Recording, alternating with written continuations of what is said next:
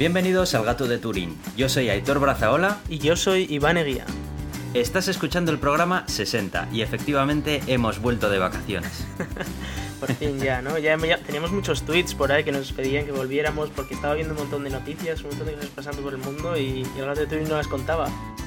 Es increíble, y eso que yo seguía toda la actualidad, ¿eh? Yo eh, estábamos de vacaciones por ahí, que bueno, ahora contaremos, porque va a ser un programa un poco diferente, eh, que hemos hecho este verano y demás, y, la verdad es que han pasado cosas interesantes, pero bueno, no sé si nos va a dar tiempo hoy a comentarlas, creo que también es cierto que bueno, se han comentado muchas ya en, podcast que no se cogen vacaciones, así que... así que bueno. Eh, antes de nada, quiero... Mm, bueno, queremos anunciar de que vamos a procurar en esta temporada seguir una frecuencia semanal. Como ya sabéis muchos de vosotros, a mediados de la temporada pasada, pues eh, dado que no, no nos daba la vida, pues tuvimos que cambiarlo a una frecuencia bisemanal. Eh, entonces, esta temporada vamos a intentar de nuevo recuperar esa frecuencia, aunque bueno, no podemos garantizar que siempre sea así. Si a lo mejor no podemos, porque estamos muy así, pues igual sale el episodio pues una semana más tarde. Pero bueno, lo intentaremos, ¿verdad? Eso es. Bueno, y este va a ser un programa diferente, como he dicho antes.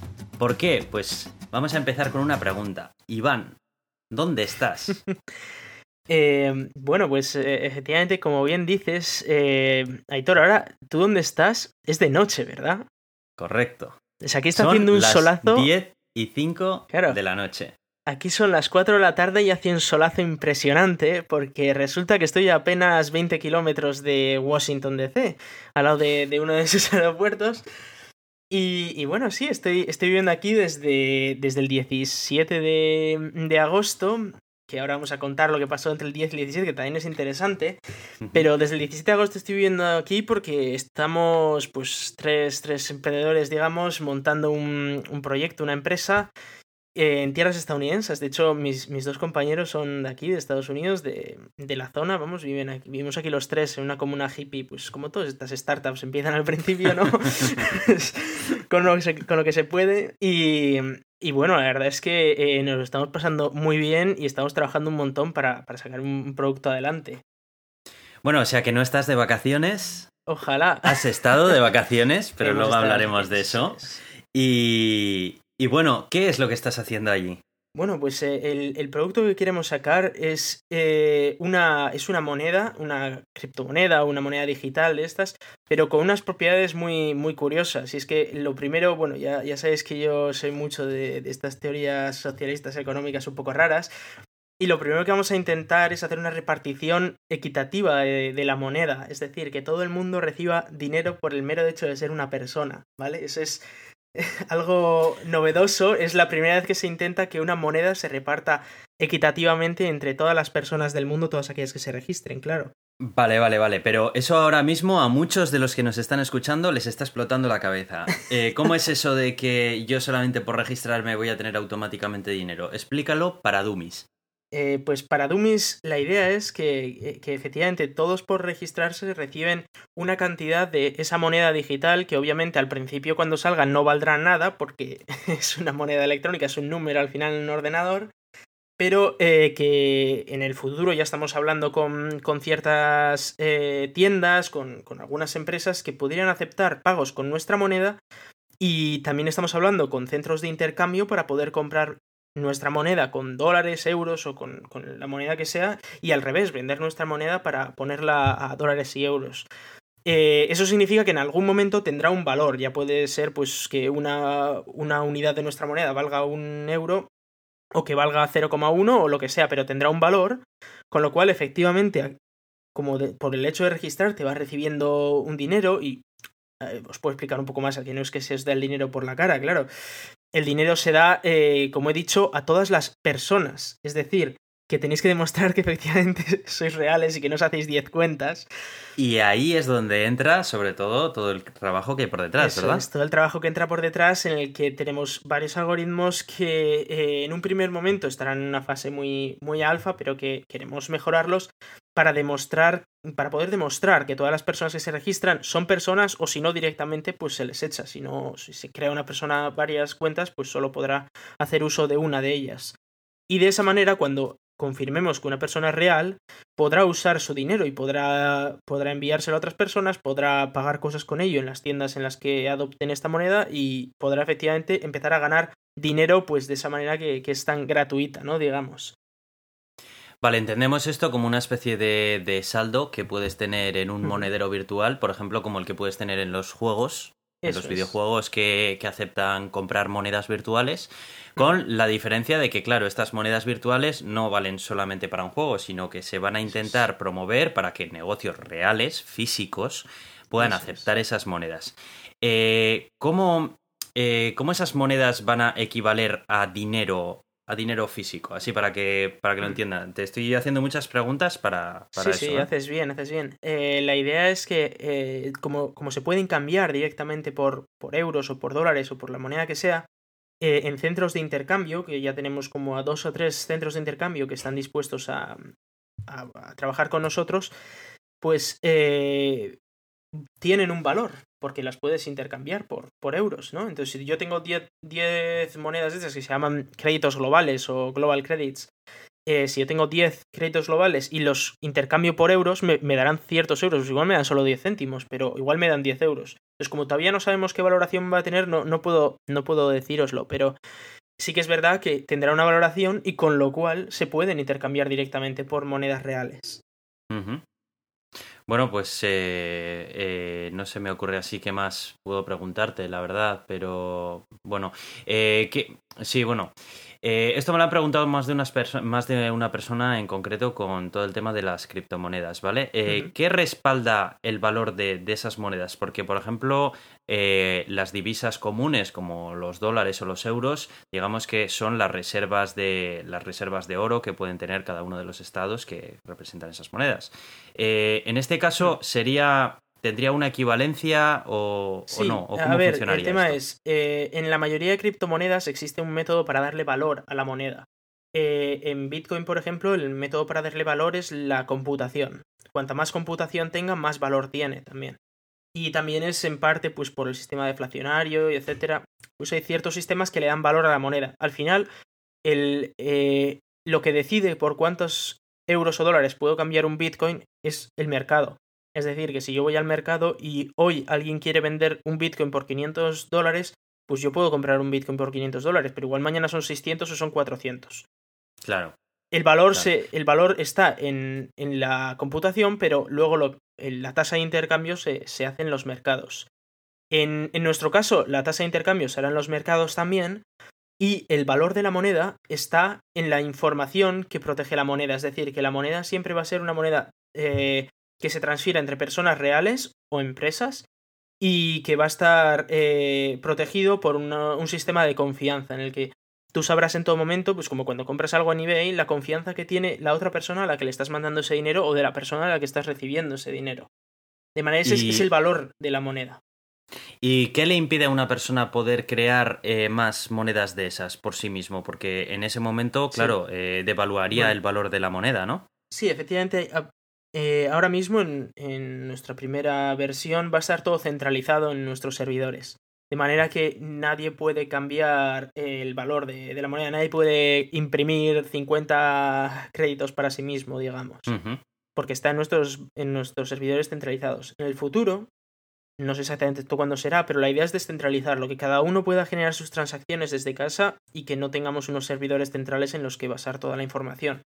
Y aquí eh, lo que va a prohibir que se genere moneda, digamos aleatoriamente, o que yo pueda darme 10 euros más a mí mismo, va a ser que todas las transacciones van a venir en una cadena de bloques, es decir, que yo solo voy a poder gastar dinero que a mí me ha llegado de otro lugar. Y el primer bloque de esa transacción serían. El primer bloque de, de, esa cadena de bloques sería el bloque de todas las transacciones ocurridas hasta el momento en el que, en el que dijimos libre la moneda, digamos. Digamos que todas las monedas que, que, circulen tienen que tener un historial por detrás que termine siempre en el inicio de todas las monedas, ¿no? Esa es la manera de verificar que no existen monedas que no vienen de, de, la nada, por ejemplo. Eso es. Se generan monedas, efectivamente, porque siempre tiene que haber un crecimiento para, para seguir con las tasas de crecimiento que, que marcan pues, todos los gobiernos y para que no se sobrevalúe o haya una economía deflacionaria eh, siempre, siempre va a seguir creándose moneda, pero esa moneda se crea con ciertos parámetros matemáticos de manera que nadie puede falsificarlos. Es decir, tú sabes exactamente cuánto dinero te equivale a ti por el hecho de haberte registrado en la fecha tal y por el hecho de haber estado todo ese tiempo pues recibiendo cierto dinero, haber confirmado tus, tu existencia y ese tipo de cosas.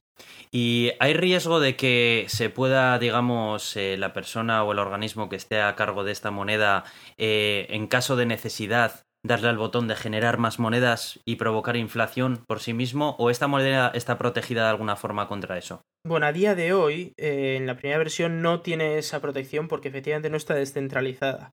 no obstante, esto no es algo malo porque el hecho de que una moneda pueda ser controlada por la empresa que la crea, al principio es una buena idea porque al principio la adopción puede no ser todo lo rápido que se quiera o puede ir más lenta la adopción o puede haber alguien que meta un montón de dinero e intente tumbar la moneda, con lo cual el hecho de que al principio esté más protegida eh, le da también un valor añadido. Luego cuando se libere pues eh, eso deja de estar protegido y ahí ya es pues lo que la moneda decida pues como ocurre con Bitcoin.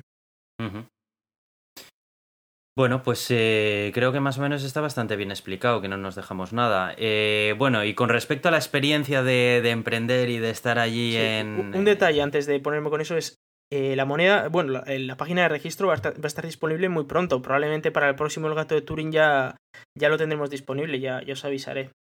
Ah, que si alguien lo quiere probar y quiere hacer alguna cosilla, pues ahí lo va a tener. Sí, es cierto. Y con respecto a eso, me dijiste que, que había que inmediatamente nada más registrarte ya ibas a poder tener moneda de saldo, ¿no? Eh, sí, bueno, nada más registrarte vas a tener cero, pero eh, si tú confirmas tu email, tú confirmes dónde vives y ese tipo de cosas que hace que efectivamente demuestres ser una persona real, vas a recibir dinero. Y va a llegar un momento en el que se te va a activar la cuenta y entonces vas a poder usar ese dinero. ¿Ya se va a poder utilizar desde el primer día en algún negocio con el que tengáis algún no se Va, no se va a poder. De momento, para lo único que lo vamos a abrir va a ser para que la gente se registra, para que la gente se registre, para que puedan eh, validar su cuenta, que al principio va a llevar un tiempo, luego lo queremos automatizar todo lo más posible, pero al principio, claro, validar que vives donde vives, pues es que se te tiene que mandar una carta, tienes que introducir un código, etcétera. Entonces no, no es tan trivial, digamos. Y luego eh, sí que esperamos que las primeras transacciones, eh, aunque está todo el módulo hecho, pues como todavía no tenemos nada ahí confirmado, no se pueden hacer, pero las primeras transacciones se podrán hacer aproximadamente una semana después de que se comience con, con la moneda. Ese es el cálculo actual. Bueno, de momento todos los early adopters ya podemos darnos de alta cuando nos avises. Así Eso es, en cuanto Yo por lo menos ahí estaré. Además, eso se va a dar un bonus de dinero a los primeros que, entren, porque van a ser los que más bugs van a encontrar y los que más se van a tener que pegar de tortas con la aplicación. Ay, ay, ay. Eso me gusta, eso me gusta. Que cuiden al early adopter, que es el que paga al final el producto final.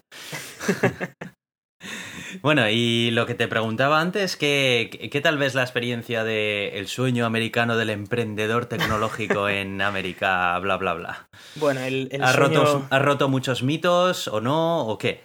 Lo que pasa es que es, muy difícil decirlo ahora, ¿no? Que estoy justo empezando. Ahora eh, lo, que tenemos es un proyecto que sí que es verdad que se lleva, se lleva haciendo desde aproximadamente octubre del año pasado, pero que no ha sido hasta ahora cuando realmente pues hemos podido estar todos juntos y realmente montar la startup como tal. Entonces, eh, de momento, pues hombre, esto es, esto es una locura. Esto es trabajar 12, 14 horas diarias, casi no dormir y no salir de casa, ¿no? Hasta que no tengamos algo bien montado. Eh, sí, pues, porque eh, antes, antes te he preguntado a ver qué tal la zona, dónde estabas y demás, antes de empezar a grabar. Y lo que me has dicho ha sido, pues si te digo la verdad no lo sé muy bien, porque es que desde que estoy aquí apenas he salido, vamos, no me lo podía ni creer. Sí, a ver, he estado un par de veces en restaurante y tal, también las veces que salimos es salir justo con Mary y volver a casa para seguir trabajando, no no tenemos esa idea de, oh, hoy me voy a dar un paseo al monte o algo así, porque no, no hay tiempo para, para, eso. Imagino que dentro de unos meses sí que lo habrá, ¿no? Y bueno, lo que veo yo desde el balcón, porque me gusta las mañanas salir al balcón para ver la calle un par de horas al día. Pues, sí, ¿no? Sí, mientras trabajo, pues bueno, eso que llevo un portátil. y sí, sí que parece un sitio muy bonito, muy verde, el clima está bastante bien, no era como en Nueva York, allí hacía un calor horrible. Y sí que es verdad, pues eso, que aquí se está, se está bastante mejor. También es verdad que ha bajado las temperaturas y así. Y bueno, tenemos también tres bichos, dos gatos, un perro. Es, una, es un sitio muy, muy hippie. Tal. Estamos siete viviendo en casa, os podéis imaginar. Los gatos y el perro tienen que alucinar, tienen que decir sí, estos tíos más raros aquí todo el día, metidos dentro de la casa, en fin. Imagínate la situación, con gente durmiendo en los sofás, bueno, bueno, esto es una locura, pero bueno, así es como empiezan estas cosas.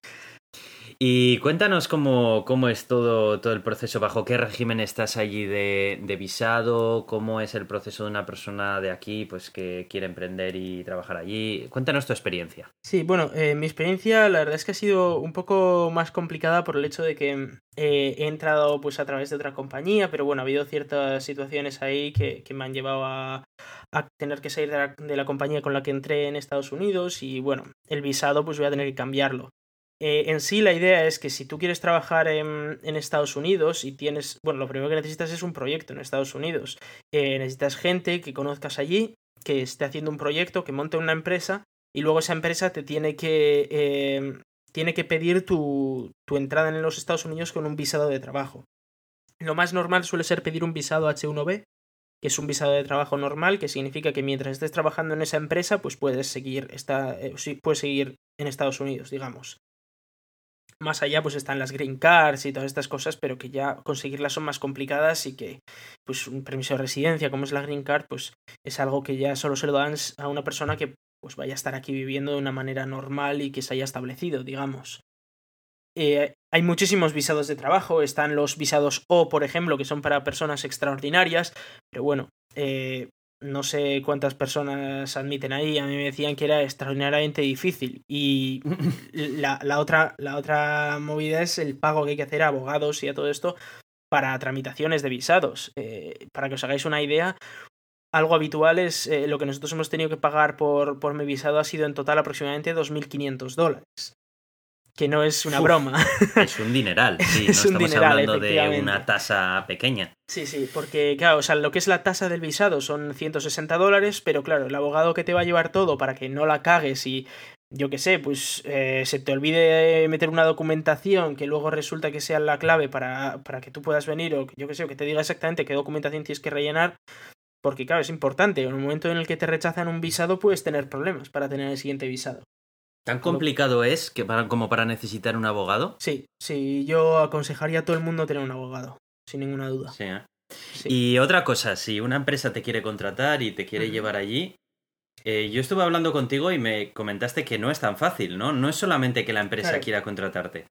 Sí, a ver, aparte de que la empresa quiera contratarte, necesitas un visado H1B. Pero para conseguir un visado H1B, a ver, lo más fácil es conseguir, lo ideal sería conseguir un visado O, ¿no? De estos, o uno, o uno de estos, que vamos, que es que eres tan puñetero crack que, sí, que Estados Unidos como país te acepta que vengas porque vas a ser un grande en Estados Unidos, pero dejando de lado que eso es muy complicado de conseguir, em, el visado H1B, que es el visado de trabajo habitual, se da un cupo al año. Y se da un cupo al año empezando en el año fiscal, que creo que aquí empieza en octubre, si no me equivoco. No estoy yo muy seguro, pero el caso es que, por ejemplo, este año se acabaron el 1 de, abril, con lo cual si querías venir a Estados Unidos con un H1B, pues no podías hasta que empezara el nuevo año fiscal. A partir de abril, que es lo que me pasó a mí, por eso yo tuve que venir con otro visado, con un visado de business para poder estar aquí haciendo pues ese, ese business hasta el periodo en el que se me permita el visado H1B y entonces ya conseguir el H1B.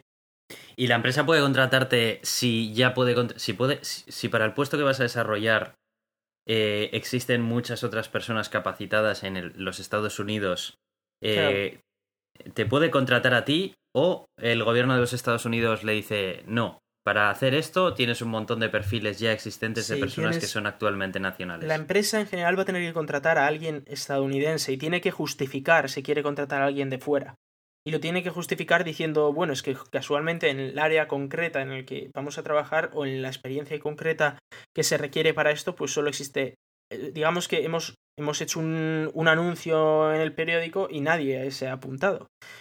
Y entonces pues requieres, o nadie se ha apuntado con los requisitos que nosotros pedíamos, con lo cual hemos visto a esta persona en el extranjero que sí que puede tener esos requisitos y le traemos.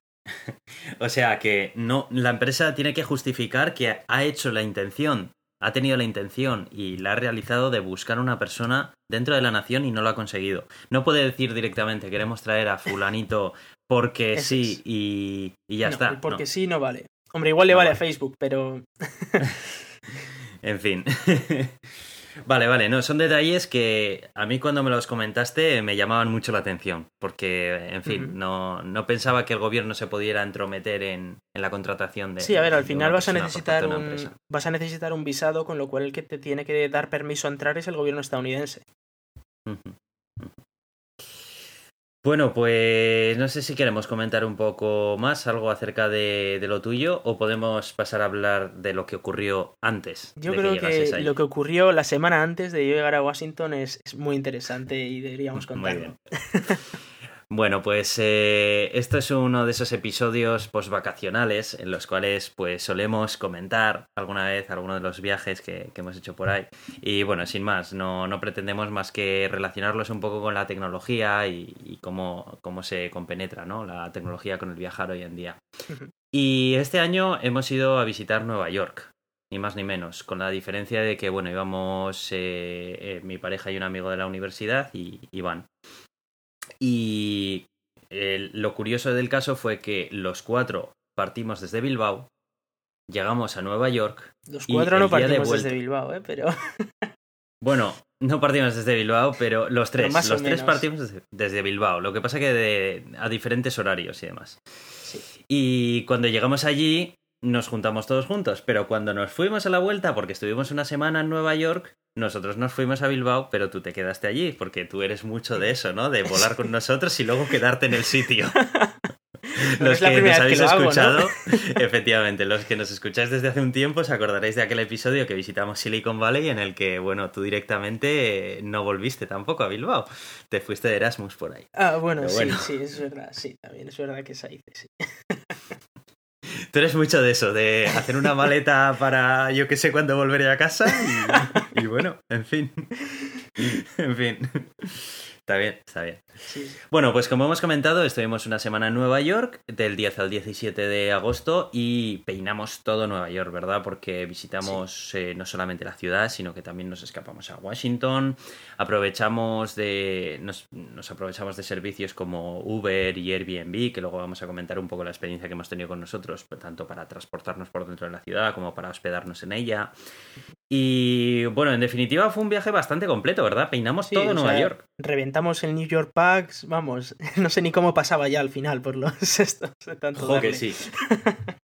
que sí. Cogimos una tarjeta llamada New York Pass, que es eh, una compañía que tiene una eh, está asociada con la gran mayoría de atracciones que tiene la ciudad de Nueva York, como los museos, los memoriales, eh, los diferentes atracciones de, de deportes y cosas así, ¿no? Y bueno, se puede alquilar un poco de todo.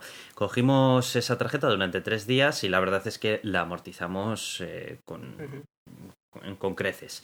Visitamos un montón de, sitios que de otra manera nos habría salido un pastizal.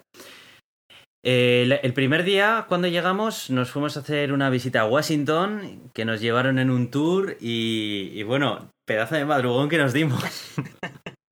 Sí, sí, nos, levantamos a las 6 o así de la mañana, o a las 5, ¿no? A las 5, creo. A las 5, a las 5. A las 5, que casi no había ni, ni Ubers por la zona, que tardó el Uber en llegar media hora. Habíamos llegado el día anterior, habíamos llegado el día anterior, habíamos podido dormir mm, cuatro horas, yo creo que dormí, sí, desde que me acosté. Con todo el jet lag y todo y dormimos cuatro horas, así como somos. Sí, sí, y tuvimos que plantarnos ahí en el centro de Manhattan, porque nosotros nos hospedábamos en Brooklyn, que era bastante más barato. Y bueno, nos desplazamos allí con un Uber que, bueno, venga, entramos ya a hablar acerca de... Vamos a explicar Uber porque así se va a entender mejor el resto de veces que cogimos Uber. Venga, cuéntaste un poco de qué va esto. Sí, eh, Uber es un, es un sistema de, digamos, como taxis, pero colaborativos, en el que pues cualquier persona puede ser conductor de su propio coche y llevar a gente en, en su coche a donde esa, esa gente pues, quiera ir. Es, digamos, como los taxis, pero para que todo el mundo pueda, pueda llevar gente. Y funciona, funciona realmente bien, hemos, lo hemos probado muchas veces y tiene muchísimas, em, muchísimas utilidades que no te dan los taxis, como el hecho de que tú lo, lo, pides desde una aplicación en la que pones un punto en el mapa donde quieres que te recojan y allí es donde tú vas viendo el coche como va llegando, vas, vas viendo además la matrícula del coche que te va a venir, el, el conductor del coche, la valoración que tiene el propio conductor del coche, a ver si es, un buen conductor, a ver si... Eh, si está loco. Eso, ese tipo de cosas. Aunque es verdad que todos los conductores eh, son aprobados previamente por, por Uber. y necesitan pues, pues una titularidad en Uber porque si no sería un poco una locura. Hay un mínimo de control de calidad y, está muy bien porque, como, como, has comentado, te ofrece muchas facilidades que los taxis no. Y, por ejemplo, sin ir más lejos, el que tú el negocio, no eh, tú el intercambio económico no lo tienes eh, directamente con el conductor. Tú, eh, digamos que lo tienes con Uber. Uber hace de intermediario de forma de que tú, antes de solicitar ese viaje, ya te dice Uber cuánto te va a valer ese viaje. Si aceptas, eh, un Uber más cercano se va a acercar, te va a recoger y te va a realizar ese viaje. Y tú cuando te bajes, Uber ya se va a encargar de cobrarte a ti a través de tu cuenta de Uber en el que tienes puesto un método de pago, ya sea por PayPal o tarjeta de crédito, pues el importe correspondiente al viaje que has hecho. De esta forma, te evitas estar todo el rato pendiente del taxímetro, de saber si me está llevando por el sitio correcto, si mm, eh, ha entendido el taxímetro y, o no, y luego me va a cobrar lo que él quiera. Eh, cosas de estas, ¿no? O el eh, mítico, oye, ¿y las tips? ¿Qué es lo que pasa con las tips? Las propinas. Correcto. y las, propinas, efectivamente. Que, que claro, en Estados Unidos es un país en el que se paga propina prácticamente por todo, porque la propina se entiende como el servicio no como algo no como el concepto que tenemos en Europa de que es algo opcional. Allí la propina es obligatoria, pero siempre y cuando tú pagas más o menos. bueno, es obligatoria. La diferencia es que pagas más o menos, eso lo decides tú dependiendo de. y tú por poder puedes poner cero de propina, que alguna vez ya nos tocó hacerlo. Mm, sí. Pero, pero bueno, es siempre un poco más farragoso, ¿no? Sobre todo porque cuando coges un taxi muchas veces lo repartes entre más personas y mm. tener que andar ahí haciendo el cálculo entre todos es bastante más lioso. De esta forma no andas con dinero en efectivo para nada, directamente se te cobra a ti e incluso si montas con otros compañeros que también tienen una cuenta creada en Uber, se le puede indicar a la aplicación que cuando termine ese viaje nos cobre, la, eh, nos divida el cobro entre las personas que viajan en esa carrera de Uber. De forma te cobran una pequeñita comisión, pero, pero sí, como 0,25 dólares solo, si te cobran, parece. Claro, entonces puede que te merezca la pena, porque de esa forma de la que todos nos bajamos del coche, ya está. Uber se encarga de cobrarnos a cada uno lo correspondiente y venga, hasta luego. No tienes que hacer cuentas de ningún tipo. A mí es un servicio que, la verdad, me encantó. Nunca lo había probado. Había oído, había leído un montón de cosas, ríos de tintas en escrito de Uber, porque, bueno, todos estos servicios de economía colaborativa eh, es muy, muy peleón siempre porque hay siempre muchos, eh, muchos sectores que se ven directamente afectados porque pierden clientes en favor de estos servicios. Aunque yo, desde el punto de vista de consumidor, la visión que tengo es que yo voy a solicitar el servicio que más facilidades me ofrezca. Y no solamente desde el punto de vista económico, sino que eh, comparemos las, las experiencias. Eh, ¿Cómo fue el primer día que cogimos un taxi desde el aeropuerto hasta nuestro... Hasta bueno, primero teníamos apartamento. una cantidad terrible de taxis. Teníamos gente que nos quería vender su taxi, que luego ya nos avisaron que no nos cogiéramos porque nos iban a cobrar 400 dólares por llevarnos hasta casa. Y, y, luego el hecho de que eh, estaba, se estaba lleno de taxis, un jaleo, y luego, claro, te montas en el taxi, le dices el sitio donde vas y bueno, entre que tu acentaco de, de España hace que entiendan lo que les da la gana y que su acentaco pakistaní hace que te entiendan lo que les da la gana, pues aquello no, no hay manera de aclararse a dónde vas. Le dices, no, ya te pongo yo el Google Maps, pero te dicen que las narices, que ellos ya, ya verán ellos ya cómo, llegan al, al dicho lugar. Y, Efectivamente. Y efectivamente llegas, llegas al final, llegas porque, pues bueno, haces como sea para llegar. Aunque sí que es verdad que nosotros íbamos con un ojo puesto en el taxímetro y otro ojo puesto en el Google Maps para asegurarnos que nos llevaba por donde había que ir. Me parece una. Era muy ridículo por, Claro, era muy ridículo porque no te estás fiando de la persona que tienes al lado. Es una persona a la que le vas a pagar por un servicio y estás nervioso porque no sabes si te va a llevar bien o no. Porque claro, lo que te va a cobrar depende de todo, de por dónde te lleve y lo que recorra. No, es no va a ser una tasa fija. Y sin, sin, mencionar también que, claro, una vez que llegas, le tienes que pagar y muchas veces no admiten métodos de pago con tarjeta. Nosotros, claro, estábamos recién llegados allí, habíamos sacado algo de efectivo, pero pues bueno, yo no tenía suficiente efectivo para pagarle todo el viaje y tuvimos que empezar a pedirnos efectivo entre nosotros, porque el señor no aceptaba tarjeta de crédito en 2016. Entonces, una vez que le pagamos eso, claro, había que pagarle la tip también, y la tip era parte. Entonces tuvimos que volver a ponernos a hacer cuentas para sacar el dinero necesario para pagarle la tip. Bueno, todo esto, una aventura. Al día siguiente, a la mañana siguiente, fue abrir la aplicación de Uber, nos localizó donde estábamos en un mapa, tiramos la chincheta en el mapa hacia donde queríamos ir, nos salió la ruta que había hasta llegar allí y el precio que nos costaba. Que por cierto, un precio bastante bueno. Sí. Aceptamos. Llegó un coche en menos de cinco minutos, nos recogió, nos llevó hasta allí. Él ya sabía dónde teníamos que ir porque en su propia aplicación había recibido el sitio al que nosotros queríamos ir, no había que darle ningún tipo de explicación. Y listo, en el momento en el que nosotros nos bajamos, él marcó el trayecto como finalizado, Uber nos cobró y hasta luego. Experiencia de usuario impoluta. Increíble. Sí, sí. Entonces, yo no sé si ahora mismo igual a lo mejor alguno de nuestros oyentes puede ser que sea taxista o lo que sea, o tenga, trabaje en algún sector similar, ¿no? De, hecho, tengo constancia de que es así. Sí. Bueno, a ver, yo desde aquí quiero decir que no es que tenga nada en contra de los taxis y entiendo el daño que le puede hacer a los taxistas, pero lo que quiero explicar es que yo en ese momento si no cogía eh, si cogía un Uber y no un taxi, no es porque yo tuviera manía a los taxistas, es porque me están ofreciendo muchísimas más facilidades. Y a día de hoy los taxistas en Nueva York no me las estaban ofreciendo. A ver, digamos que eh, Uber salió porque, porque los taxistas no crearon una aplicación equivalente, digamos, porque no existía la, la opción equivalente. Si existiera una aplicación como esas para ir en taxi, vamos, a mí me daría igual usar Uber que taxi. Claro, y claro, Uber eh, Además, es una aplicación que sabes que vayas a donde vayas siempre y cuando funcione Uber, ya se habrá encargado Uber como intermediario de hacer que la misma aplicación funcione.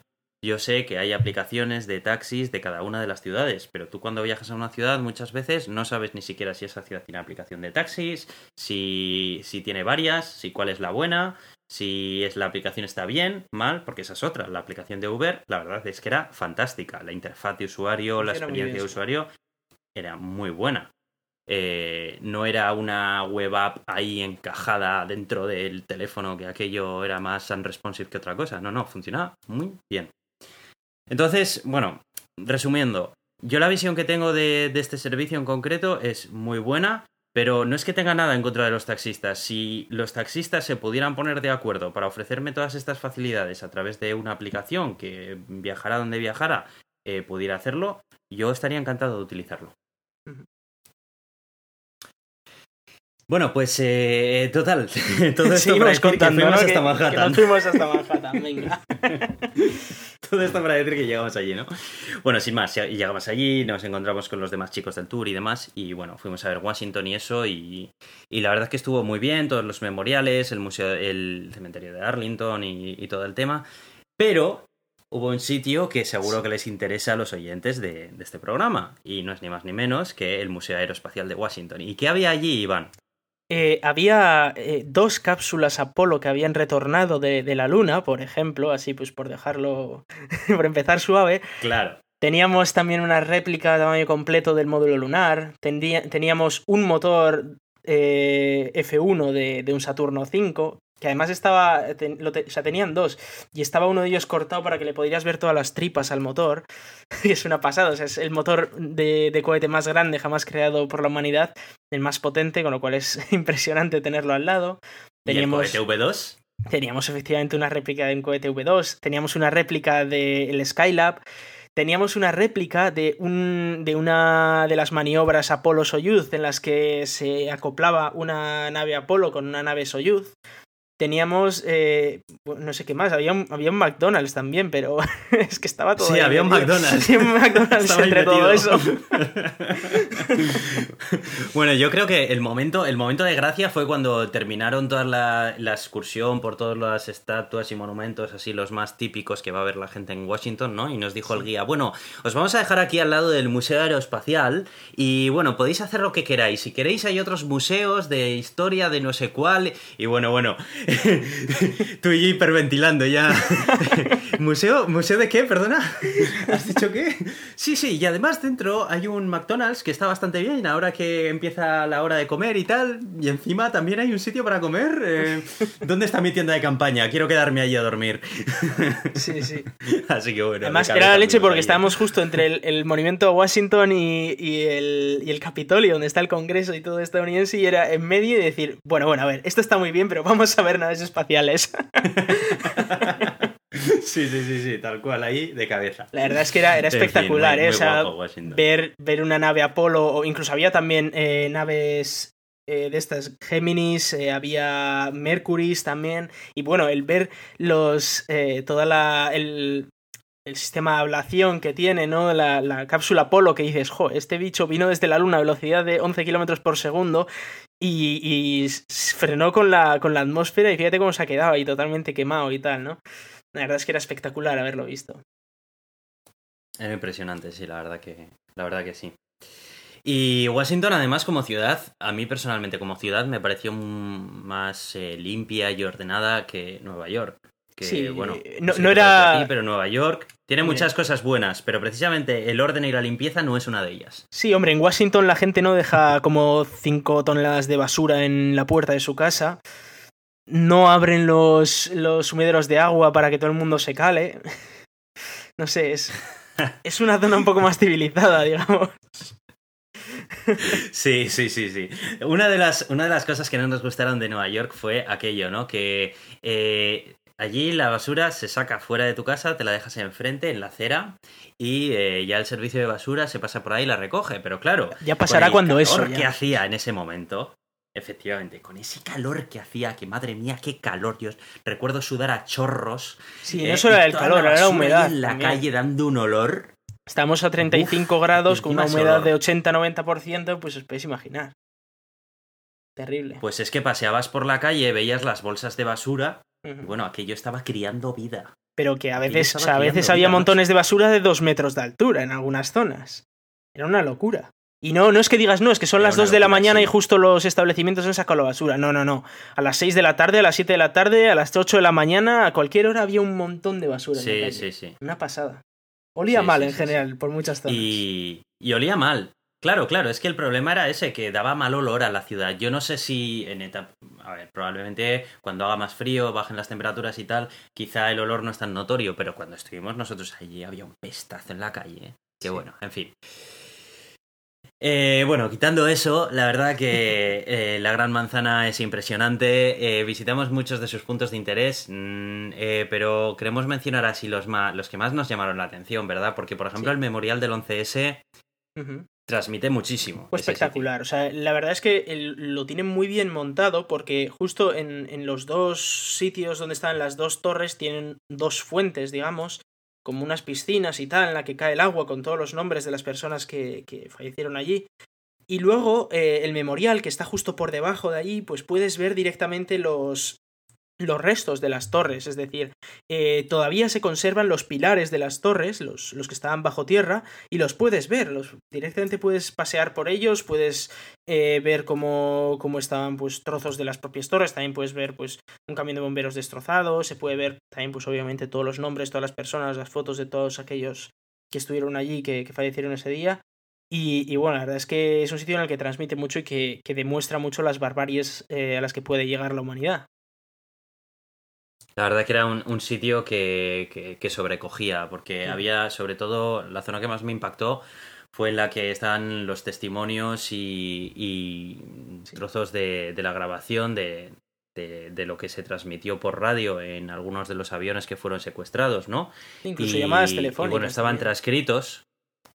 Efectivamente, estaban transcritas las llamadas telefónicas y las comunicaciones por radio porque, claro, eh, poner directamente el audio probablemente habría sido bastante, bastante fuerte, ¿no? Dejar ese audio, porque la verdad es que el escuchar cómo los secuestradores transmitían al pasaje que su avión estaba secuestrado en ese mismo momento y que se estaban poniendo rumbo a Nueva York para, bueno, mm, solicitar eh, eh, el cambio que querían y demás, porque, claro, no querían tampoco sublevar a la gente, no querían alarmarles diciendo las intenciones reales que tenían y estaban intentando todo el rato engañar al pasaje y bueno, la verdad es que era, era muy sobrecogedor todo aquello.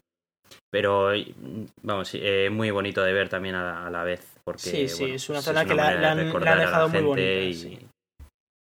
Todos los árboles que han dejado por allí y todo eso, sí.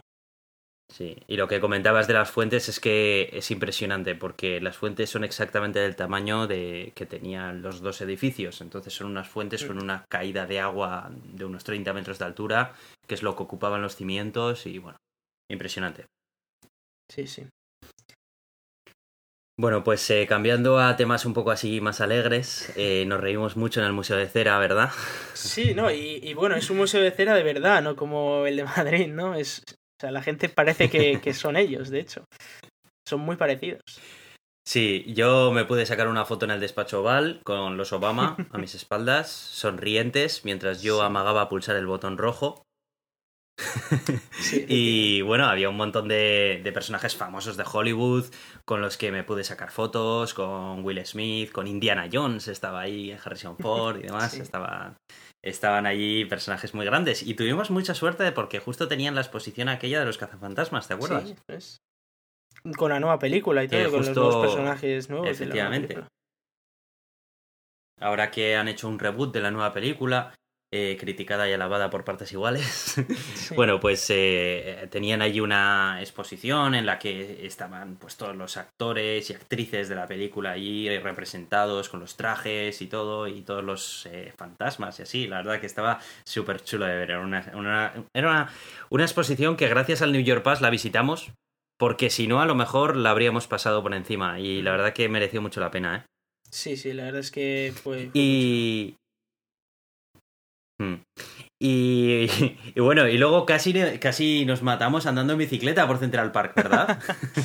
sí, sí, eh, nos hicimos todo el recorrido de Central Park realmente, nos recorrimos entero de arriba abajo en bicicleta, que había zonas que había buenas cuestas, ¿eh? y que había que tirar ahí un poco de, pedaleo. Sí, y bueno, estuvo muy bien porque Central Park es enorme, ¿eh? Es enorme y hacértelo andando en un día mal. Pues sí, sí, eran como 700 pues metros de ida y... bicicletas. No, no, sigue, sigue. Comenta, comenta, que creo que tenemos un poco de lag ahora. Tenemos un poquito. eran 700 metros de ida, 700 de vuelta, más luego creo que de lado eran como unos 250 metros, así que, sé que al final son como unos 2 kilómetros, 3 kilómetros de, recorrido en el que te lo recorres entero. Puedes ver los lagos, puedes ver eh, todo un poquito. Hmm. Eh, con bicicletas la verdad que se, se, lleva muy bien porque andando te tiras un día entero y, y, no, y además con el calor aquel que nos hacía andar en bicicleta se agradecía bastante, ¿verdad? el vientito en la cara aquel. Desde luego. en fin. Y luego también nos dimos un capricho, que fue cogernos en helicóptero, ¿no? bueno, bueno. Sí, sí, sí. Eso fue espectacular, ¿eh? la verdad. O sea, decir de, bueno, venga, pues nos vamos a montar en helicóptero. Nos montamos, por supuesto, en el mismo muelle en el que en el GTA 4, pues tú puedes montarte en el helicóptero también. Joder, es exactamente que me acuerdo que íbamos por donde íbamos, estabas todo el rato. Mm, aquí ya he estado. Sí, sí, aquí me acuerdo yo que GTA no sé qué. Aquí. Aquí hay una misión muy chula en este bar de aquí. Tal cual. Tal cual, es que había Bueno, y en el Crisis también, vamos, cuando estuvimos en la, en la iglesia, aquí yo era, decía, ah, sí, justo aquí abajo hay uno de esos bichos que se hacen invisibles. es verdad, es verdad, es verdad. Y sí, nos, nos montamos es que todos los escenarios todos los escenarios que visitábamos es que esa ciudad es un escenario eh, gigantesco. Sí, y, y, desde el helicóptero se veía espectacular, ¿no? Porque veías ahí toda la forma que tenía la isla de Manhattan y de todo. Fueron 15 minutos nada más, pero la verdad es que suficientes. Yo creo que en esos 15 minutos estuvo bastante bien, ¿no? Sí, sí, yo creo que tuvimos tiempo suficiente como para ver todos los edificios, del lado, desde arriba, desde, desde los lados, para ver Central Park también, para ver em, toda la zona de la Estatua de la Libertad, que también estuvimos ahí otro día, pero bueno, verlo desde el aire, pues era también muy espectacular, la verdad. Sí, además tú le dedicaste un, un buen saludo a la Estatua de la Libertad, ¿no? Tengo por ahí una foto. sí, es, es posible que, que, hubiera... Pero eso fue cuando estuvimos ahí en la Estatua de la Libertad, que bueno... Pues sí, menos mal que no me vieron aquellos soldados que estaban armados hasta los dientes. Sí, sí, que había ahí un par de SWATs que, vamos, llevaban una M4A cargada con doble cargador, con pistola, de todo, una potencia de fuego alucinante. Y nosotros ahí pues subiendo una limonada mientras estando viendo el panorama. Y como, bueno, pues vale. Es verdad, ahí con la limonada nosotros. Joder, estos americanos, qué fuerte. Váyatela. Y una de las mejores cosas del viaje fue sin duda conocer a Federico Hatum de Puro Mac. bueno, no sé si alguno de los que nos escucháis también escucháis el podcast Puro Mac, es un podcast súper veterano de la, de, la podcastfera y lleva. O a Blogeek, que también es suyo. O a Blogeek también, aunque a Blogeek es un podcast mucho más reciente que lo hizo él por separado. Puro Mac es un podcast que empezaron hace muchísimo tiempo Flavio y Fede, que son los dos que lo componen y había muy prácticamente no había podcast de tecnología en español eh, por aquel entonces cuando ellos empezaron ellos empezaron haciendo un podcast que hablaban sobre Apple pero a día de hoy eh, no solamente hablan de Apple hablan de tecnología en general de hecho tienen un formato muy parecido al nuestro porque la verdad que siempre me ha gustado mucho. Son dos amigos que se llaman una vez a la semana o cada dos semanas y charlan acerca de pues, las últimas noticias que han salido y demás. Y bueno, siempre que les escuchaba, eh, solían mencionar cuando había uno de los, algún oyente, se pasaba por Nueva York, porque Federico es de Nueva York, Flavio en cambio está viviendo en Florida, si no me equivoco ahora mismo, en, en Miami. Y, y siempre que la gente va ahí, pues le mandaba un mensaje a Federico y es una persona como muy sociable y tal, y le gusta quedar con los oyentes y demás, ¿no? Y así fue, con nosotros pasó lo mismo, quedamos en un Starbucks cercano a su casa y le pudimos invitar a un café, conocerle, estuvimos charlando a lo largo de hora y media que se nos hizo 10 minutos, ¿verdad? Sí, sí, sí. Yo además, eh, yo a él le llevaba escuchando desde hace muchos años, pero eh, el resto de mis compañeros que viajábamos en el viaje, pues no todavía no, lo habéis escuchado ni nada, ¿verdad? Y, se os hizo un tipo bastante simpático, ¿no? Sí, sí, la verdad es que para, presentar un podcast que se llamaba Puro Mac, me, sorprendió lo, abierto que, era y, la cabeza que tenía. Es decir, era capaz de criticar también a Apple y esas cosas. Con lo cual, bueno, la verdad es que fue una, fue una charla agradable. Sí, sí, sí. Eh, Federico, la verdad que, que bueno, es, es, una persona muy abierta, le, le, encanta la tecnología, aunque, bueno, él, le gusta le gusta más Apple y demás, ¿no? Es de lo que hablo en su, en su podcast. Pero, pero vamos, que es un geek en toda regla. Es de estos que, que te tiras hora y media hablando y se te pasa hablando acerca de todos estos temas y demás y se te pasa el tiempo volando. La verdad que fue espectacular. Así que, bueno, un saludo desde aquí a Federico, que nos encantó estar contigo allí. Que nos, mencionó en su podcast también. Efectivamente, que salimos en Puro Mac. estuvo, de hecho, hablando acerca de la charla que tuvimos y demás, que, estuvo muy bien, porque a él le gustó mucho también el rollo que teníamos, ¿no? Que cada uno teníamos nuestras preferencias tecnológicas. Y bueno, oye, ahí cada uno utilizaba lo que quería, pero que aquí no hay ninguna verdad absoluta, ¿verdad? Aquí cada uno, bueno, en fin. Bueno, la verdad absoluta siempre es la que uno tiene, ¿no? Efectivamente, bueno, no sé, eso ya, pero, pero bueno, yo procuro no, procuro no poner, procuro no hacer de eso una regla. Así que bueno, sin más, nos lo pasamos genial con Federico. Y ya llegando al final del viaje, porque al final fueron siete días, tampoco dieron para tanto como cuando nos fuimos a California, eh, fuimos a visitar Coney Island, en donde pudimos ver los escenarios de la serie Mr. Robot. Que ya me he puesto al día, Hitor, ya me he puesto al día. De hecho, el último lo vi casi en directo, desde aquí. Sí, te has puesto al día. Sí, sí, pues que sepas que me has adelantado, porque yo voy por el 205. ah, vaya, vaya, vaya. Bueno, bueno, bueno, pues, pues sigue viendo, sigue viendo, que es una gran serie. sí, ¿verdad? Es verdad. Sí, sí. Ya te lo dije yo, te lo dije, y tú me dijiste, ah, es que al principio los tópicos y tal. Y sí que es cierto que al principio coge esos tópicos, pero pero los lleva tal al extremo, ¿no? Para criticar a toda la sociedad en general, ¿verdad? Sí, no, y, mola mucho, la, serie mola mucho, la verdad. A mí, a mí la verdad que me, encanta el... Sí, la perspectiva que tiene la serie, ¿verdad? Porque al final eh, es una crítica a la sociedad capitalista, la serie en general, ¿verdad? Total, total, total. Y aquí, pues fíjate, en casa tengo a uno que también es súper fan de las series, así que te puedes imaginar los miércoles ¿Ah, a la eh? noche como andamos. ah, sí, ¿eh? claro. O sea, que llegaste allí y tú dijiste, bueno, sin más, me voy a poner aquí. Y entonces el otro cuando te lo vio dijo, ah, sí, tú también lo ves. Ah, tal, no, no, fue directamente al revés. Me dijo, oye, ¿y tú ves Mr. Robot? Y le dije, bueno, pues la verdad es que me tengo que poner al día porque me han recomendado tanto. Y me dijo, ah, sí, venga, pues vamos a empezar desde el principio. Y nos vimos la serie entera. Buah, buah, buah, muy buena, muy buena, Sí, ¿eh? sí. muy buena, la verdad que es espectacular. Bueno, pues estuvimos en el arcade en el que, desde, desde el que operan los hackers en, en la serie, ¿no? En ese Eso arcade es. de Coney Island. Exacto. Vimos también la noria en la que mantiene la conversación aquella con Mr. Robot, ¿verdad? Sí, exacto. Estuvimos al lado. Estuvimos en, toda la, en toda la zona de la playa de Mr. Robot en la que hay un montonazo de escenas en las que andan paseando por allí. En el Nathan's Sí. comiendo un perrito caliente, que también hay escenas en las que están en el Nathan's. Entonces Es era como muy surrealista todo. Bueno, sí, sí, sí, no nos lo podíamos creer, ¿verdad? Que estábamos ahí, ahí sacándole fotos ahí al, al arcade que estaba ahí más cerrado que cerrado. Sacando- sacándole fotos por una cerradura al pasillo Sí. del arcade por el que pasan tantas veces los protagonistas. Y yo como, oh, mira, se ve por la cerradura. Es que además son las típicas cosas que ningún turista va a ver. ya. Y nosotros sí, nosotros nos vamos a ver las cosas que van a ver los turistas y aparte las cosas que queremos ir a ver nosotros, donde no hay nadie más que nosotros ahí, malditos frikis viendo las cosas esas. En fin, me encanta viajar así. En fin, y así de los sitios que visitamos, eh, no sé si quieres comentar alguno más que se me quede por ahí en el tintero o, Bueno, o pasamos a visitamos- hablar acerca de Airbnb, si no. Yo sí que quiero visitar, eh, bueno, quiero comentar el, el viaje ese en el Big Bucks que hicimos con, con el chico este, que no me acuerdo cómo se llamaba, Nathan, igual era, se llama, ¿se llamaba también Nathan, podría ser. Mm, No me acuerdo cómo se llamaba la verdad. Pero bueno, hicimos un, un tour en un bus turístico de estos en el que nos explicaron básicamente todo Nueva York cómo era, nos, nos enseñaron las diferentes zonas, las diferentes casas, edificios, etcétera, pues de, de toda la historia que tenían de, de toda la zona. Y la verdad es que fue muy interesante, el tipo se lo tenía muy bien aprendido y era un chaval muy majo, o sea que aprendimos un montón, vimos todas las zonas, nos enseñó un par de truquitos para que no nos engañara un neoyorquino.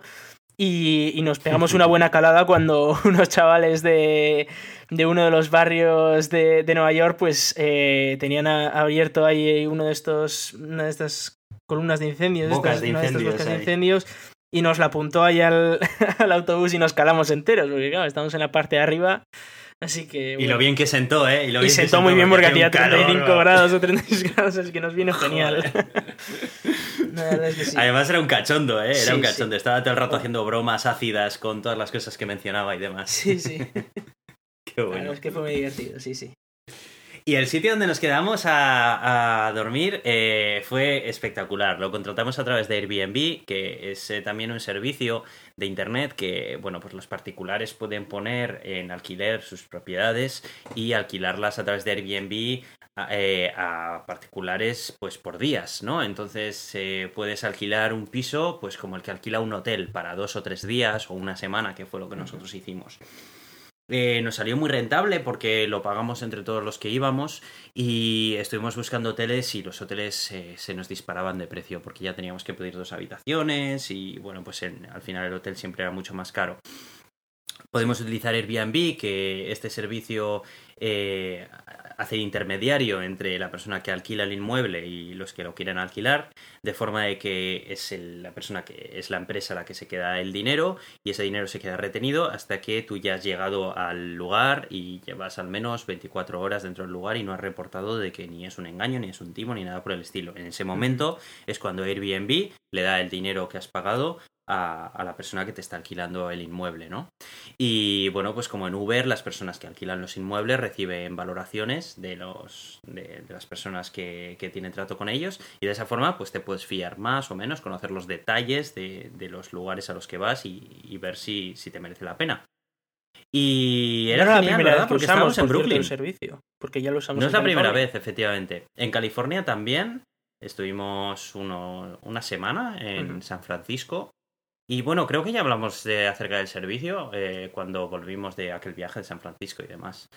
Y bueno, lo volvimos a utilizar y la verdad que fantástico. Un pisito muy majo allí en Brooklyn, ¿verdad? Muy Sí, sí, además está muy bien, te, te permite vivir pues como una persona en Brooklyn, porque es un piso que lo usan ellos para vivir, se veía que era un piso con niños, porque había un montón de juguetes por todos los lados. Pero bueno, te, te hace sentir como en casa realmente. Sí, sí, sí.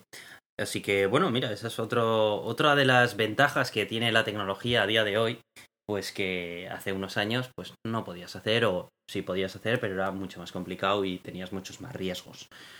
Así que bueno, pues con Uber y Airbnb hoy en día, al menos en Estados Unidos, te montas un viaje bueno, bonito, barato, ¿eh? Sí, sí. Hombre, la pega es que Uber solo funciona en las grandes ciudades, claro. Pero Sí, eso sí. Pero bueno, para así las ciudades más turísticas y demás, sí, sí. te pueden servir mucho de ayuda. Y nos estamos acercando ya al final de este programa. Llevamos ya casi una hora Sí. aquí hablando acerca de un montón de cosas que yo algunas sé no tienen nada que ver Yo con sé la que alguno de nuestros oyentes estará diciendo, ojo, estos pusieron, a- eh, pusieron el otro día un tuit diciendo que, que iban a revelar algo sorprendente, algo novedoso. Y dirán, ¿qué será? ¿Qué será? Y no hemos dicho nada hasta ahora, ¿verdad, Hitor? Efectivamente, no hemos dicho nada. No he Te voy a dejar ese honor a ti. Me, me lo vas a dejar a mí. Vale, vale, vale. Sí, Pues eh, la, noticia es que tenemos un nuevo colaborador. Y nos han preguntado a ver si era Elon Musk. Pues eh, no ha podido por cuestiones de idioma, ya sabéis estas cosas. Pero tenemos a alguien que, puede ser mejor, sin ninguna duda, porque eh, no solo sabe español, sino que encima sabe la releche del espacio, que es una sección que a veces se nos queda un poco corta y que hemos considerado pues que estaría muy bien alargarla un poquito, tener un poquito alguien que sabe de verdad de lo que, de lo que se está hablando. Y bueno, creo que algunos ya os podéis estar imaginando quién va a ser nuestro nuevo colaborador, pero nuestro nuevo colaborador va a ser ni más ni menos que Daniel Marín. Y lo vamos Bueno, a tener bueno, aquí. Tengo que poner claro, aplausos aquí. me tienes que poner aplausos. lo vamos a tener eh, esporádicamente, no, todo lo- no todas las semanas, pero nos va a hacer una sección de Eureka cuando, cuando pueda él y podamos nosotros y así nos podemos cuadrar un poquito. Y, y le vamos a tener aquí con secciones de Eureka que serán pues, pues de lo largo que tenga que ser una sección de Eureka, porque ya veis los posts, hay algunos que son más o menos cortos y otros que perfectamente podrían ser una sección de Eureka de tres cuartos de hora. Entonces, pues dependiendo un poco de, de qué sea el tema del que se esté hablando, pues tendremos una sección de Eureka más larga o menos larga. Como ya os digo, pues habrá algunas semanas que lleva Eureka y otras que no, pero la verdad es que es un añadido estupendo para, para completar esa sección del espacio, que sí que es verdad que hay veces que no hay tantas noticias, porque a veces el espacio no son noticias y son más historias pasadas de, de otro tipo de, de cosas que ha habido, exploración espacial y muchas cosas que seguro que Daniel Marín pues, eh, nos va a hacer un trabajo estupendo.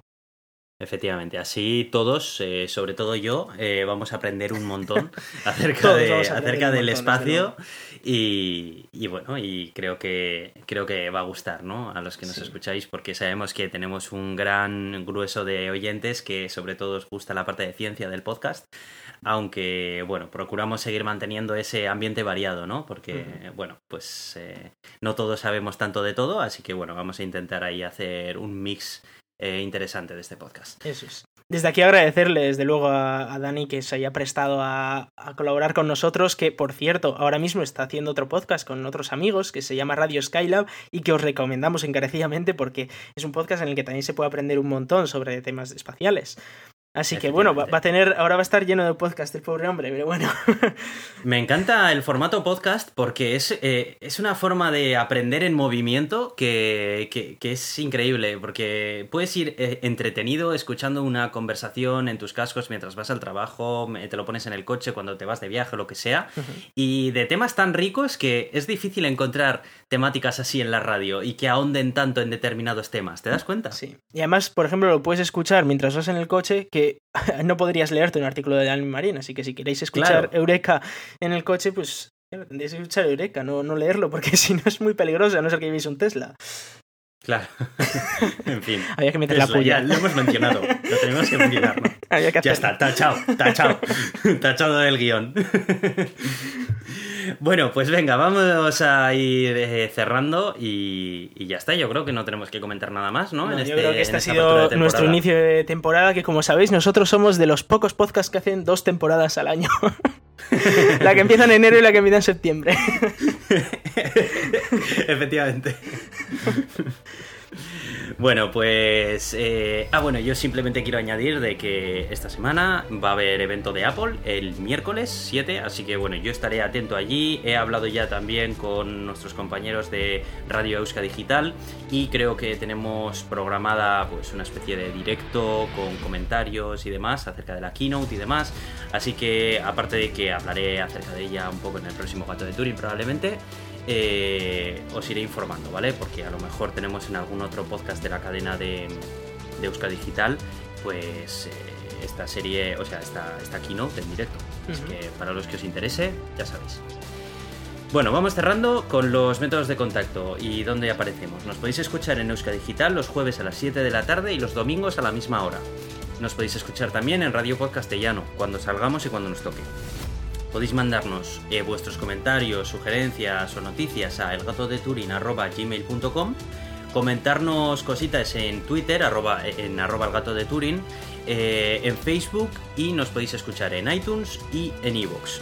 Eh, también nos podéis valorar en iTunes y en iVoox. Esto nos ayuda muchísimo para darnos a conocer porque salimos en portada en caso de que llegamos a conseguir una determinada valoración. Y nada más, yo soy Aitor, arroba cronosnhz en Twitter. Y yo soy Iván. Muchas gracias y hasta pronto.